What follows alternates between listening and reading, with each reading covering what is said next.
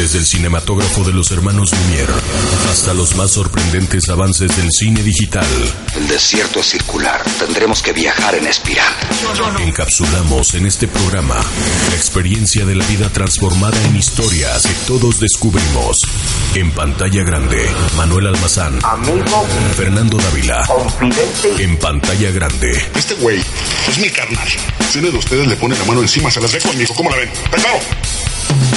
En pantalla grande. Bienvenidos a En Pantalla Grande. Estamos comenzando este programa a partir de este momento, este podcast que ustedes pueden escuchar en diferentes plataformas como iTunes, como Spotify, Himalaya y algunos otros. Pueden buscarnos como En Pantalla Grande. Háganlo, les va a gustar mucho lo que estamos haciendo acá. Estamos hablando de cine. Y para comenzar, saludo a Manuel Almazán, que ya está listo y preparado en la cima del mundo y está contra lo imposible. Y yo estoy con Lía Yacoca, que Sí. fíjate que fue un gusto reencontrarlo en esta película. Un tipo, un ave de las tempestades a nivel corporativo, todo un magnate. Durante muchos años, eh, entiendo en los noventas, él estuvo señalando hacia dónde tenía que ir el ejercicio corporativo de las grandes empresas.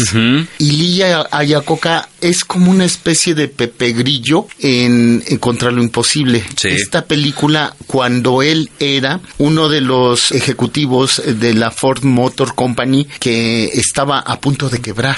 Lia Coca es uno de los personajes más importantes de la industria automotriz de todos los tiempos. Es el único que ha logrado presidir dos de las compañías más importantes americanas de autos. Por un lado Ford en los 60 y después en los 80 fue el presidente de Chrysler y le dio guía a una gran época de esa otra compañía. Es uno de los pocos hombres que tiene ese estatus, ¿no? Es, es, sumamente importante. Y mucha gente va a decir, bueno, ¿y a mí qué, qué me importa esto? ¿Qué te importa que eh, seguramente has viajado o has estado cerca de algún vehículo eh, que él impulsó? Que fue el Voyager en su momento en la Chrysler Sí, y mucho antes el Mustang en El los Mustang, 60. nada más. Nada más. Y entonces resulta que el día Yacoca eh, se encuentra con Carroll Shelby, este otro gran eh, personaje del diseño automovilístico. Conocemos que uno de los modelos emblemáticos del Mustang es el Shelby. Shelby, claro.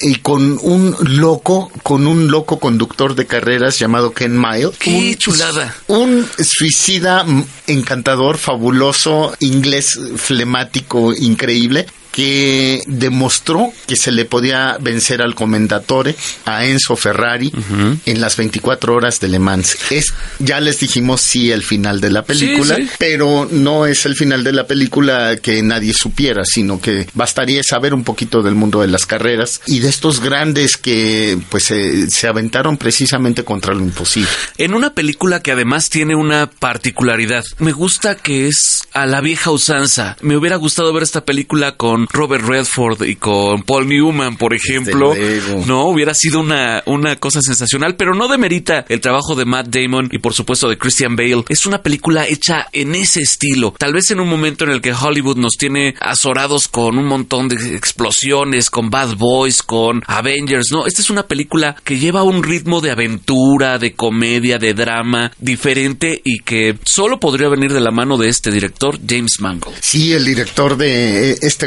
western crepuscular maravilloso llamado Logan, este canto del cisne de- del personaje. Y además, eh, yo recuerdo Copland, Tierra de Policías. Tierra de Policías, eh, con, con De Niro, tal vez una de las mejores actuaciones de Sylvester Stallone, un, un policía que, eh, pues ya decrépito, decadente, que se está quedando sordo y además lo poco que de- recupera de sentido auditivo es para escuchar a Bruce Springsteen. Sí, claro. Ese es el tipo de cintas que hace James Mangold y que lo hace bien. bien. Recordemos eh, la película de Johnny Cash, la cinta de Johnny and June, Sí. que también es de James Pasión Mangold. y Gloria, no recuerdo cómo se llama. Sí, con Joaquín Phoenix, fantástico. Y las dos últimas cintas, como dices, de, de Wolverine, que por un lado está Wolverine, el inmortal, y la otra es Logan, que es esta que da fin, ¿no? A la etapa de este personaje. Mangold está ahí para crear estas imágenes y si ustedes se dan cuenta, es un director que logra que nos involucremos con los personajes y su historia. Es decir, hay una mm, relación casi de amistad, o al menos yo me sentí así. Es como nuestra relación, Manuel. Sí. Nos decimos nuestras cosas, Se nos golpean. queremos, ah, se golpea, exactamente, ¿no? Se, se, se dan con todo, pero al final hay una ruta que tienen que seguir juntos para llegar a un fin común. Y eso está, está bueno. Fíjate que yo un reclamo que le tengo al avance de la película es, es precisamente que te presenta esa secuencia en la que ellos Sí, se, claro. se golpean. Carol Shelby y Ken Miles se trompean. Y la esposa sentada ahí viéndolos así como de, a ver, Saca este su par de... silla y su, su revista.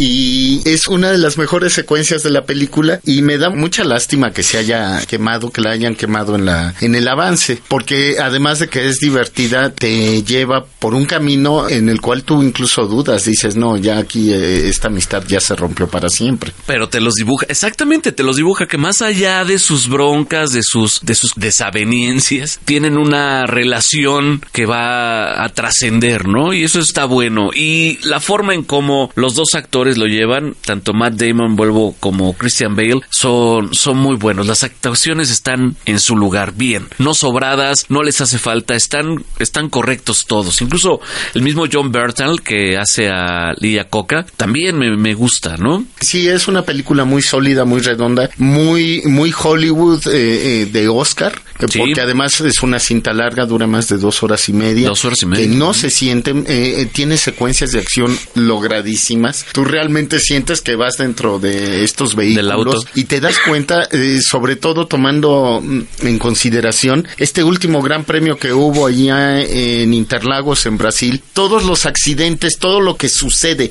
en una carrera, puede ser de Fórmula 1, de NASCAR, Sí. de este tipo de competencias, y que te das cuenta que van a 320, 350 kilómetros por hora, se están jugando la vida ante una piedrita que podría estar en el camino, eh, un parpadeo. eh, son superhombres y es fabuloso sentirlo y que te suben al carro y, sí, tú también lloras y lo padeces. Sí, además en una época en la que sin tanta tecnología, sin la tecnología que hoy tenemos de, de tanta precisión y con tantos elementos, lo hacían casi artesanal, mecánicamente artesanal y eso me gusta mucho como lo, lo plantean también en la película, ¿no? Es una cuestión de hombres haciendo máquinas, no de, no de tecnologías que les ayudan a construir, eso, eso está interesante también. Sí, y además eh, lo, lo que se sabe y está probadísimo, que muchas de esas eh, tecnologías de aquel entonces están en el carro en el que uh, igual ustedes nos van eh, escuchando en estos momentos. Todas esas tecnologías primero se prueban ahí y se someten a todo tipo de esfuerzos, pero fíjate, son máquinas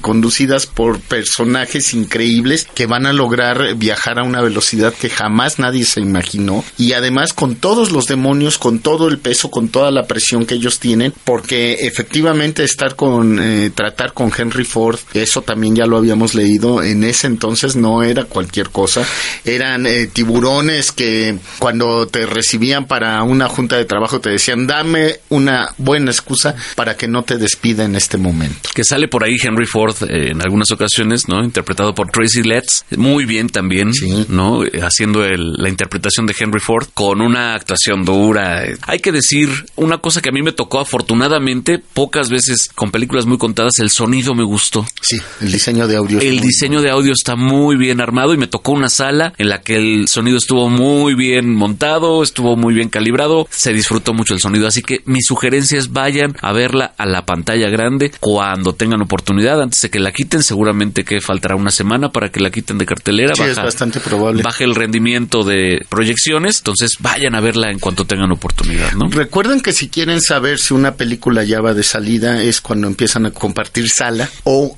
en algunos casos cuando ya nada más tienen un par de horarios es cuando ya la siguiente semana es muy probable que ya no la encuentren. Pues aprovechen ahora que todavía está contra lo imposible esta cinta que se llama Ford contra Ferrari en inglés, Matt Damon y Christian Bale bajo la dirección de James Mangold en esta película que como dice Manuel seguramente la vamos a ver en los premios en las Desde nominaciones, luego. ¿no? Sí, sí, sí, por lo menos en las categorías técnicas. Ojalá. Por lo menos. Pues, estaría, mira, esta dupla Damon contra Bale Bien. contra la de Brad Pitt. Tienes razón. ¿No? ¿eh? Y, y DiCaprio. Y DiCaprio, a ver qué, qué se dan un quién vive. ¿no? Mira.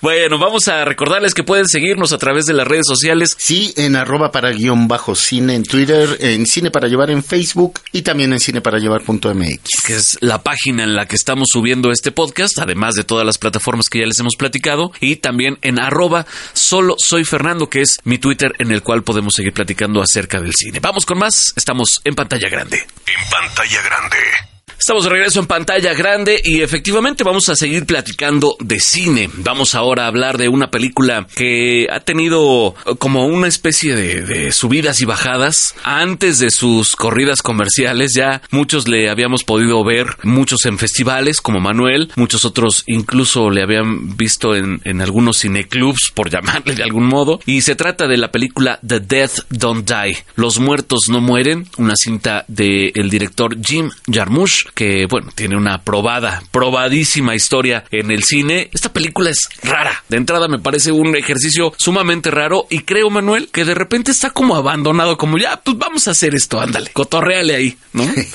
es raro, ¿no? Sí, no debes buscarle mayor explicación a, a, a esta película de zombies. Tiene todas las convenciones eh, propias del género, de hecho, es muy latente el homenaje a, al maestro Romero. Bueno, sacan el, el, el coche el ese, ¿no? coche este. ¿Un Pontiac? Sí, eh, eh, lo vamos a revisar, pero este vehículo efectivamente es emblemático de las películas de zombies. Además, eh, Jarmusch eh, se rodea aquí de, de, pues de sus cuates. De sus brothers. Y además, eh, rindiéndole homenaje, un homenaje muy padre, a mí me gustó muy uh -huh. discretón a, a Selena Gómez. Ah, sí, también, claro. Está, de entrada, Bill Murray, que es de sus fetiches, Tom Waits y Pop, que son como ese, me imagino ese grupo en una taberna ahí echándose las chelas platicando con, con Jarmusch, híjole, sensacional, ¿no? Sí, Tilda Swinton, que donde quiera que se pare, incluyendo Marvel, eh, va, es la showstopper. Sí. Eh, está también por ahí eh, Adam Driver, que pues mucha gente parpadea cuando lo ve y sabes lo que me gusta de este hombre, que puede hacer películas maravillosas como eh, Patterson, Patterson que, de Jarmusch, de claro. Jarmusch, una película sobria pero entrañable, o puede hacer cosas locas como ser Kylo Ren en uh -huh. Star Wars. Lo van a nominar al Oscar, es casi un hecho que lo van a nominar no por esta película, no por la de Netflix, ¿no? A, así es por un, una historia de matrimonio, creo que uh -huh. se va a llamar así en español, con Scarlett Johansson, la, la nueva cinta de Noah. ¿no? Y Adam Driver, fíjate, como actor secundario a mí me gusta mucho porque es, es contundente. Eh, estaba recordando esta cinta de eh, Balada para un hombre común con, de los hermanos Cohen. Él sale tan tititito ahí al lado de, de Justin Timberlake, de Oscar Isaac. Uh -huh. eh, sí, sale sí, un sí. momentito, pero es suficiente. Eh, cuando Adam Driver hace apariciones o sale poquito, no se necesita más. Es para algo importante. Y aquí claro. lo hace bastante bien, hace el manifiesto de principios de la película, que es una crítica muy fuerte a la era Trump, a los estadounidenses en la era Trump. Y tienes toda la razón. De algún modo te acaba diciendo la película que todos somos zombies de algo. Todos tenemos un vicio que nos copta del mundo real. Leí hace poco, desde estarte comprando tenis, ¿no? Ya no necesitas tenis. Ah, pero quiero crecer mi colección. ¿Cuál colección? Tienes un par de pies. O sea, cómprate los que vas a usar. No tengas un closet lleno. Entonces te conviertes en el zombie de algo, de los videojuegos, de las tabletas, de la tecnología. Ese es el gran resultado en su crítica, ¿no? Sí, la película eh, ha sido criticada y es, es muy criticada. Desde luego, eh, tuvo tuvo una responsabilidad enorme porque fue la cinta inaugural de la anterior eh, edición del Festival de Cannes. Nada más. Nada más. Entonces, eh, la pasó muy mal por la crítica. Ustedes es, véanla, disfrútenla, no traten de explicarse nada y déjense llevar precisamente por esa crítica. Esa crítica que representa el personaje de Adam Driver diciendo eh, esto solo puede empeorar todo el tiempo y además diciendo mi gente favorita son los mexicanos. Sí. Cuando ve a Selena Gómez.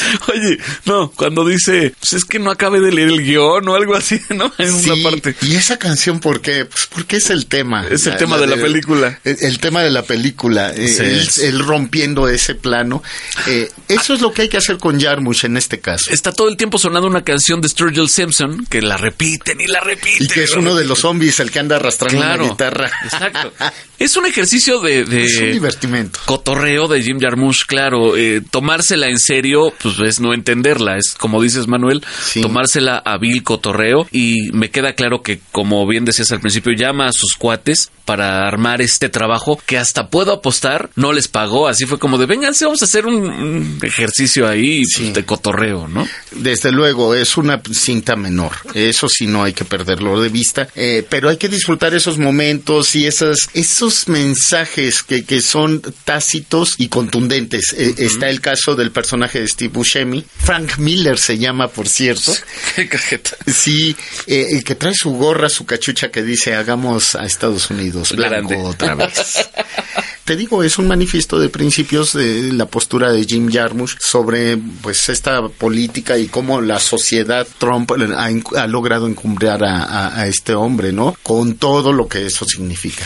Es importante para aquellos recién llegados a este cine, seguramente habrá mucha gente que esta va a ser su primera vez con Jim Jarmusch, dele una revisada a este director, tiene muy buenas películas, hay una cinta de hace unos 10 años que se llama Los Límites, o lo- el control de los límites, o el límite... Del control. Ajá, donde sale Gael García, donde está el mismo Bill Murray. Ah, es un elenco así gigantesco, ¿no? Eh, tiene El camino del samurái, por Dios. Ghost Dog con Forrest Whitaker, que Qué es otra hermosa cosa película. fantástica. Flores rotas con Bill Murray también. que es para estar llorando toda la película. eh, eh, Death ¿Es Death o Broken Flowers? Eh, Broken Flowers. Broken Flowers, ¿cierto? Y así podemos ir buscando. te- bueno, te- esa cinta con Johnny Depp, ¿cómo se llama? El que es en blanco y Hombre negro. muerto, Hombre, muerto. que es maravillosa música de Neil Young, que además, esa es otra que íbamos a decir. Jim Jarmusch tiene una relación con la música. Ha hecho videos para Tom Waits, para Raconteurs. los Raconteurs, para el mismo Neil Young. Le, le ha hecho videos a, a artistas que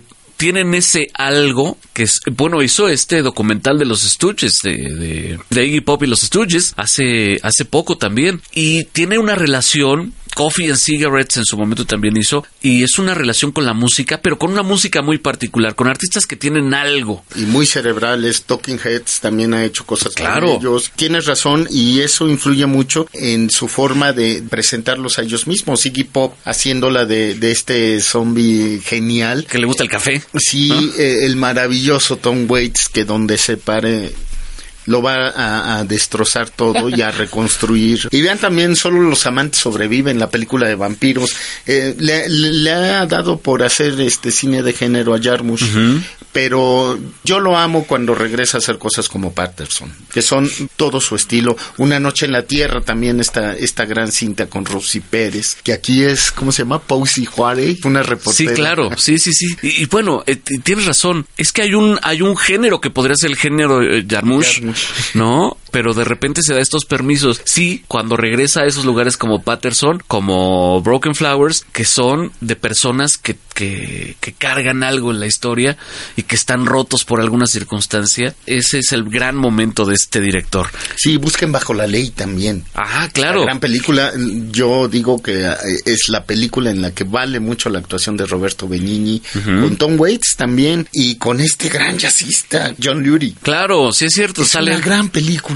Hay que darle una revisadita a este autor para que podamos entender mucho de lo que pasa en Los Muertos No Mueren. Es, es un hecho, ¿no? Y sí, de veras, no, no traten de encontrar explicaciones ni, ni de decir, eh, se van a enredar, van, en, en realidad es que no le entendieron la película o que les falta información. Si tratan de encontrar eh, otro tipo de explicaciones a la historia, de dónde viene o cómo fue que pasó esto. No va a faltar los que digan, ay, estos nunca critican nada, la película no nos gustó. Bueno, nosotros lo que podemos decir al respecto cuento de Jim Jarmusch es sobre su historia y sobre que entendemos que este ejercicio es un cotorreo que hace con sus amigos. Mala o buena la película, como también siempre lo hemos dicho, esa es una cuestión que ustedes pueden decir. Al final, ustedes dirán, esta película es muy mala para ustedes y habrá otros que saldrán diciendo es una joya y una obra de arte y es un asunto totalmente subjetivo, ¿no?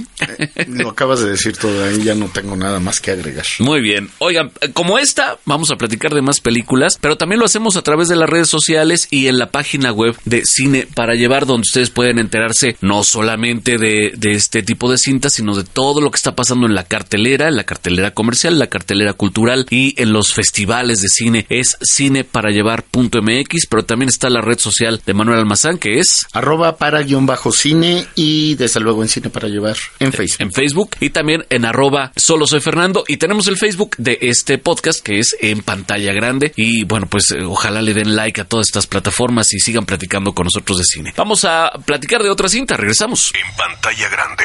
Regresamos en pantalla grande, vamos a platicar ahora de una cinta que se estrenó en el año 2016 y que ya este mes podrán ustedes ver en las plataformas digitales, particularmente en Netflix. Se trata de esta cinta de Denis Villeneuve, también Vi- ser Villeneuve. Villeneuve. Ah, es que tú pronuncias muy bien el francés, Manuel. Ah, Eso es un hecho. Él es canadiense y es un cineasta muy, muy aventurado, Visionario. visionario.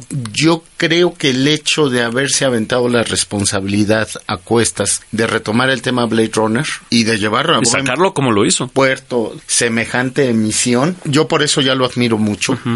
Es lo que me hacía confiar un poquito precisamente en ese proyecto. Ahora va a tomar la, la novela de Frank Herbert, Dunas. Una, sí, ya va muy avanzado, entiendo, Sí, ¿no? Que tú lo decías a- hace un momento. Muchos pueden decir que la versión cinematográfica de, de la adaptación eh, cinematográfica de, de esta novela es muy deficiente, la que se filmó aquí en México de, de la mano de David Lynch. ¿Cuántos años tiene también? Y además lo sabemos, porque sabemos que le quitaron el control creativo a, a David Lynch, cosas que por ejemplo Kubrick siempre peleó y por eso a veces era incontrolable o ya con los grandes estudios se estaba peleado con todos. Entonces fue lo que le pasó a David Lynch con Dunas y ahora lo retoma Denis Villeneuve. Siempre nos quedará esa sensación de cómo habría sido el proyecto de Jodorowsky, de ¿no? Jodorowsky con música de Pink Floyd y, Sí, y bueno y, todo lo que sí tuvo Lynch que eh, los diseños de Giger que por cierto como como parte del homenaje a Alien ¿cuándo, ¿Cuándo ocurre? ¿21? Eh, Eh, Están haciendo una proyección junto con el grupo Yatch, ¿no? Sí. De la, de la película. de Alien y, y vamos a conocer tan precisamente muchos de los diseños originales de estos grandes maestros de, de la animación, del dibujo, de, eh, de, de tantas cosas, de estos grandes artistas. Y bueno, Villeneuve está identificado con eso y aquí en la llegada, pues eh, sí, él retoma la, la historia del extrater- de los extraterrestres que llegan toma una parte que a mí en lo particular me emocionó mucho, y digo en lo particular porque yo escribo y el uso de la lengua y de cómo se va entendiendo o tratando de comprender qué es lo que quieren decir los extraterrestres es a partir de eso, del significado del significante, porque ellos no se expresan propiamente con palabras, sino con eh, expresiones corporales Que además son momentáneas, ¿no? De Sí. repente aparecen, hay que, hay que tomarles lectura y desaparecen en esta especie como de panel transparente raro, ¿no? Y entonces lo que yo dudo mucho que sucedería en la época Trump, vuelvo a la crítica, tomando en cuenta a una lingüista precisamente una experta en, en la lengua que puede eh, tratar de desentrañar qué es lo que quieren decir estos personajes. Todo esto planteado de una manera metafórica, desde luego, que implica muchas cosas y que además eh, su eh, lengua de estos, de estos extraterrestres está basada en- sobre todo en formas circulares y la película es una historia circular. El montaje es circular y la música es circular. Es música minimalista Sí, eso. que está dando vueltas es una película circular y es una película que hay que comprender porque mucha gente recuerdo que me decía es que es muy aburrida es que no se entiende es que son como tontos no al contrario son todo se ve desde un punto de vista muy muy evolucionado de comprensión y de sobre todo tratar de entender cómo nosotros mismos hemos evolucionado como especie en el aspecto de la comunicación. Fíjate, la persona que hace el guion de esta cinta que se llama Eric Heiser, que es el mismo que hizo en su momento aquella cinta también de Netflix que se llama Bird Box, tiene ideas por demás interesantes. Ahora viene con una película nueva que se llama Bloodshot con eh, Con Vin Diesel. con Vin Diesel. Eh, la música la hace, eh, eh, esto es importante y les voy a decir por qué, porque durante mucho tiempo, tal vez décadas, se recurrió casi siempre en estas grandes películas, se recurrió casi siempre a la misma gente para musicalizarlas. No digo que fueran malos, pero en este caso ya estamos viendo a la presencia de Johan Johansen en este Ajá, en sí. esta cinta de La Llegada, que es un gran músico islandés, que hace una presentación de la música muy diferente a lo que tenemos, eh, pues, Sí, como que asumido, Ujú. asumido esta música que tendría que ser como lineal. Él, al contrario, él toma estos círculos y hace que todos coincidan y formen un armónico.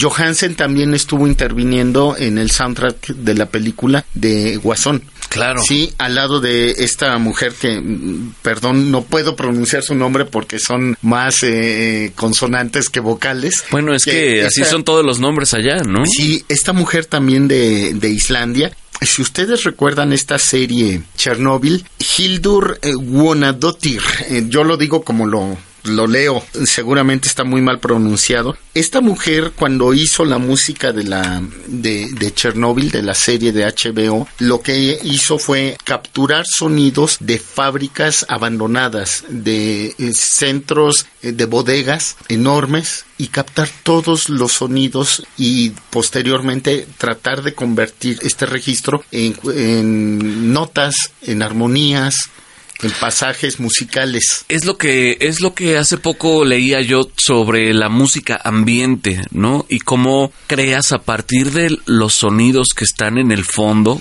como en Joker, como en otras experiencias cinematográficas, van creando emociones y van creando sensaciones que pueden ir desde una alegría contundente hasta una ansiedad o, o temor y todo lo van creando a partir tiene incluso un grado científico esto Manuel Desde luego, ¿no? En serio, traten de verla desde ese punto de Sí. vista. Eh, sí, rétense. Súbanle lo más que puedan a, a- a su equipo cuando la vean y van a ver que el disfrute es total porque además por allí eh, se utilizan unas piezas de este otro gran músico que es Max Richter, que se supone que es de los grandes de la música académica actual y contemporánea. Entonces está todo esto conjuntado y soportado. Este guion del que tú hablas, tan aventurado sobre tratar de entender la com- cómo sería la comunicación, la evolución de la comunicación, no como nosotros la estamos haciendo ahora, sino una mm, comunicación cíclica. Y así también, si lo vemos desde ese punto de vista, la llegada y la historia de esta mujer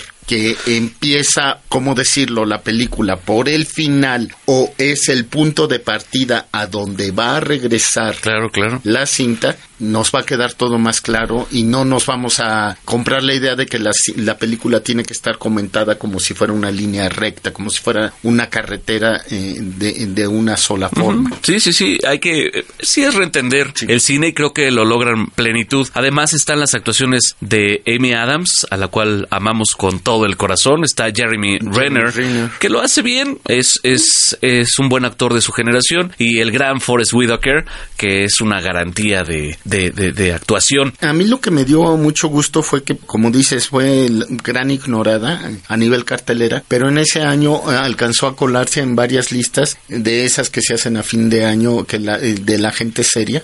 Estaba entre las Ah, no, sí, mejores claro. películas del 2018. hay que revisar el, todo el trabajo de este director que ha tenido grandes, grandes momentos. Está Sicario, ya lo decíamos, está trabajando ahora mismo en Dunas, está La Llegada. Es un director joven aún, y me refiero a joven en cuanto al- a la pantalla y pocos trabajos de él en el cine, pero hay que revisarlo porque está interesante. Está esa que se llama Enemigos con... o- o- Idénticos. Enemigos idénticos con Jake Gyllenhaal y Melanie Laurent, también es de, de Villeneuve, como ya me enseñó Manuel está en este podcast. Lo que hace Villeneuve aquí, eh, como bien lo dices, es aventurarse. Siento que hace los proyectos que a Hollywood le interesan. No es un buen artesano, es un buen maquilador de los productos que a Hollywood le interesan. Pero de ahí saca su lanita y se va a hacer las películas y se que va a le hacer las gustan. películas que le gustan, que es mucho el método de Stephen Claro. Soderbergh, ¿no? Que te presenta estas eh, estas películas hollywoodenses con todo el aparato eh, de, de esa industria y que luego hace cosas eh, fabulosas como la lavandería que también está en Netflix. Y ahí está entonces Maravilla de la Llegada, esta película del 2016 que les pedimos vean ahora que llega a las plataformas en estos días. Para aquellos que no la vieron en el cine y para aquellos que sí la vimos, pues es, es interesante de repente repasarla, refrescar la memoria con este tipo de películas. Llegamos a la parte final, Manolo. Adiós. Manuel es muy contundente, pero cerremos con tus redes, Manuel. Sí, arroba para guion bajo cine en Twitter, eh, cine para llevar punto, em- punto MX, en la red de redes, ¿te acuerdas? Es correcto. le- la carretera de la información. Todas las frases. Ay, no, qué Ay, horror. Dios mío. Bueno. Eh, y desde luego en Cine para Llevar en Facebook. Y por supuesto en arroba solo soy Fernando, que es eh, mi Twitter personal, y también en nuestra página de Facebook de En Pantalla Grande. Ahora sí, Manuel, Adiós. abur. Vuelve al mundo, hastíate de goces. Así lograrás que el solo nombre del placer te dé náuseas. Esto fue, esto fue, esto fue En Pantalla Grande. ¡La hostia reptante! El cine nos explica el mundo en pantalla grande. Esto del cine, además de santo ejercicio, es muy entretenido. Una producción de cuatro consultores. Mea culpa, mea culpa, mea máxima culpa. En pantalla grande.